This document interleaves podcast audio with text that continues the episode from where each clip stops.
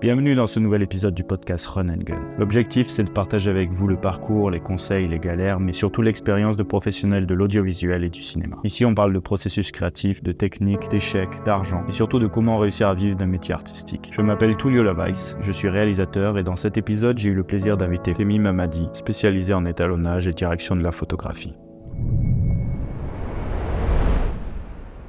Est-ce que tu penses que quand on se lance, tu vois, en, tant que dans le cinéma, souvent on pense direct, euh, enfin acteur ou réal, tu as souvent bah, ceux, ceux, qui ont envie d'être devant la caméra et ceux qui veulent être derrière. Euh, Est-ce que tu penses qu'en fait, tout le monde choisit réal, parce qu'on l'a vu à l'école, tu vois, tout le monde arrive en réal et finalement tout le monde n'a pas envie de, faire spécifiquement ça, et même toi tu t'es pas mal spécialisé en étalonnage et même direction euh, photographie, tu vois, sur la technique, la caméra et tout ça. Mais est-ce que tout le monde choisit pas réel parce que finalement, en fait, tu connais pas tant les, autres métiers et parce que aussi c'est un peu le, le métier, faire l'image qui fait rêver. Alors qu'en fait, c'est pas. Euh, moi, je sais, quand j'ai commencé à faire du cinéma, euh, j'ai fait mes premiers courts-métrages et tout ça, je. Genre, j'ai appris longtemps après parce que c'était un chef opérateur. Et genre, ça m'a fait rire parce que ça, c'était un truc que m'avait dit euh, ma copine. C'était, mais ok, mais du coup, il fait quoi le réel je vois ce que. Non, parce que oui, parce que surtout, elle te voit, t'es en train de créer tes images, t'es. Euh, c'est ça. Dans l'artisanat, tu vois, t'as les mains dans le cambouis, et puis elle te dit, mais en fait. Et en fait, tu te rends compte que quand t'es réel, tu apportes ta vision, tu transmets ta vision aux autres, t'es un peu comme un chef de projet ou un chef d'entreprise, on, va dire, où tu arrives à fédérer plein de gens autour d'un projet et pour arriver au, bout de ce projet, tu vois. Et après, moi, je pense que. Euh, enfin. Comme en entreprise, tu vois, comme quand on travaille avec nos clients et tout ça, si t'as pas euh, tout testé un petit peu, je vois pas. Enfin, je veux dire, je vois pas comment tu peux euh, demander certaines choses ou comprendre comment ça fonctionne si t'as pas jamais fait. Euh... Ça c'est vraiment mon, point de vue, hein, mais si t'as jamais vu comment fonctionne un petit peu le son, comment fonctionne un peu la caméra. Euh, moi, sur les projets, j'ai appris à, me, à faire les maquillages. J'ai appris il y a plein de projets où j'ai fait le son en même temps que je jouais, en même temps que je, faisais la cam. Mais alors, tu avais des projets, euh, enfin, on va dire vraiment nuls. Mais de toute façon, tout le monde commence, tu commences par des projets un peu nuls, et après un peu moins nuls, et tu essaies d'aller vers un truc mieux. Mais, et toi, tu as fait un peu pareil. Enfin, je veux dire, euh, même si on parle le projet où on travaille, euh, parce qu'on travaille pas mal ensemble, tu vois, sur les projets, que ce soit avec nos clients, les marques, les entreprises et tout ça, c'est. Tu touches au. Tu sais, faire un montage, tu sais faire de l'étalonnage, tu sais. Et du coup, tu comprends en fait tout le processus des début à la fin et qui fait que si tu, euh, si tu délègues, tu vas avoir euh, vraiment un œil critique. Et moi, enfin, tu vas avoir l'œil critique de. À la fois, tu vas pas demander n'importe quoi, genre ouais, je veux ça, alors qu'en fait, c'est pas possible. Et tu passes pour un. Finalement, tu passes pour un, débile parce que. Enfin, tu te fais plus respecter parce qu'on se dit ouais, il demande des trucs, il y connaît rien. Et à l'inverse, tu.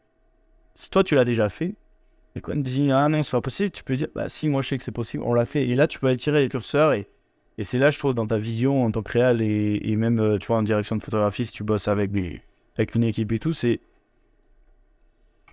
C'est un peu, tu mènes la barque, sais te mettre à la place des autres parce que tu y as été. Et à la fois, en étant à la place des autres, tu sais jusqu'où tu peux les pousser, tu vois. Mais en fait, c'est ça. Toi, moi, j'ai l'impression qu'on essaie de trop segmenter et cadrer un, un métier, tu vois. comme si tu fonctionnais comme ouais, ça. une charte. Ça veut dire que t'es réel, en vrai, vraiment le, cliché un peu, c'est t'es réel, littéralement t'es metteur en scène de théâtre, tu vois. On s'en fout du côté de la cam, t'es brouillé, ouais, on s'en fout du son, t'as pas d'intention, tu vois, là-dedans, et c'est juste, bah, laisser les autres professionnels faire, alors qu'en vrai, c'est là où moi j'ai jamais compris ça. Parce que, réellement, je suis désolé, mais après c'est mon point de vue, mais si tu sais pas au minimum un minima comment une caméra elle marche, comment elle fonctionne, c'est bizarre. Dans ce cas-là, ouais, c'est. tu vois, tu vois ce que tu Mais je c'est du théâtre. Enfin, on fait metteur en scène de théâtre au final. Ouais, Parce que si c'est juste de la direction d'acteur. Ouais, mais si tu regardes, euh, finalement, enfin, ma mère est prof de théâtre et au final, c'est même pas la même mise en scène. Ouais, c'est pas le même job. Mais. Parce que réellement, tu vois, t'es pas dans la profondeur. C'est-à-dire que bah, les gens, ils sont assis, ils voient que il faut qu'un plan en 2D, quoi, presque. Alors que tu t'as pas de. Ouais, mais la mise en scène, les mouvements et tout ça, c'est différent. C'est différent. Mais as... après, ça, c'est vraiment, comme tu dis, je pense, la volonté de mettre un, cadre dans un métier où finalement, il n'y en a pas. Parce que, enfin, je veux dire, tu prends des, as des réals, euh, sur le terrain, ils n'ont pas de découpage technique. Ils vont sur le terrain et eux, ce qu'ils veulent euh, capturer, c'est vraiment l'image au- la plus authentique possible. Et à l'inverse, as des réals, ça, ils ont tout préparé parfaitement, ils laissent rien au hasard, ils ont 10 000 prises pour avoir vraiment exactement ce qu'ils veulent. Et parce que finalement, leur manière de mettre en scène les acteurs, c'est un peu. euh, les acteurs sont dans un système un peu comme si c'était des marionnettes. Alors, c'est pas du tout réduire le métier d'acteur de marionnette, mais c'est plus. euh, ils vont vraiment être euh, dans un acting où il faut être technicien pour le film. Et ils vont vraiment être au service de ce qu'attend le réel.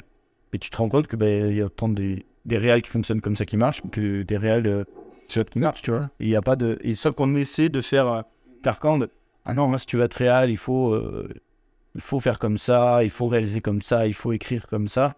Non, bien sûr. Et, et même dans le rythme, enfin, je veux dire, t'as des réals, bah, tu prends par exemple Tarantino, enfin, il veut s'arrêter à son dixième film, et t'as des réals comme euh, Woody Allen ou, ou même Claude Lelouch, où genre ils ont fait cinquantaine de films dans leur carrière, tous les ans ils en font un, ils vont... Mais est-ce que tu peux dire qu'il y a un réel meilleur qu'un autre, tu vois? Je vois qu'ils n'ont pas du tout la les mêmes œuvres euh, filmographiques, ils n'ont pas les mêmes, euh, la même manière de travailler, et pourtant, enfin, ils sont reconnus comme des grands réels. En fait, c'est pas la question de faut faire comme ci ou comme ça, c'est qu'est-ce que toi te correspond. Si l'épisode t'a plu, pense à liker, commenter, partager. Pour soutenir le podcast, ça nous aide énormément. On se retrouve très prochainement pour un nouvel épisode. En attendant, soyez créatifs et croyez en vos projets.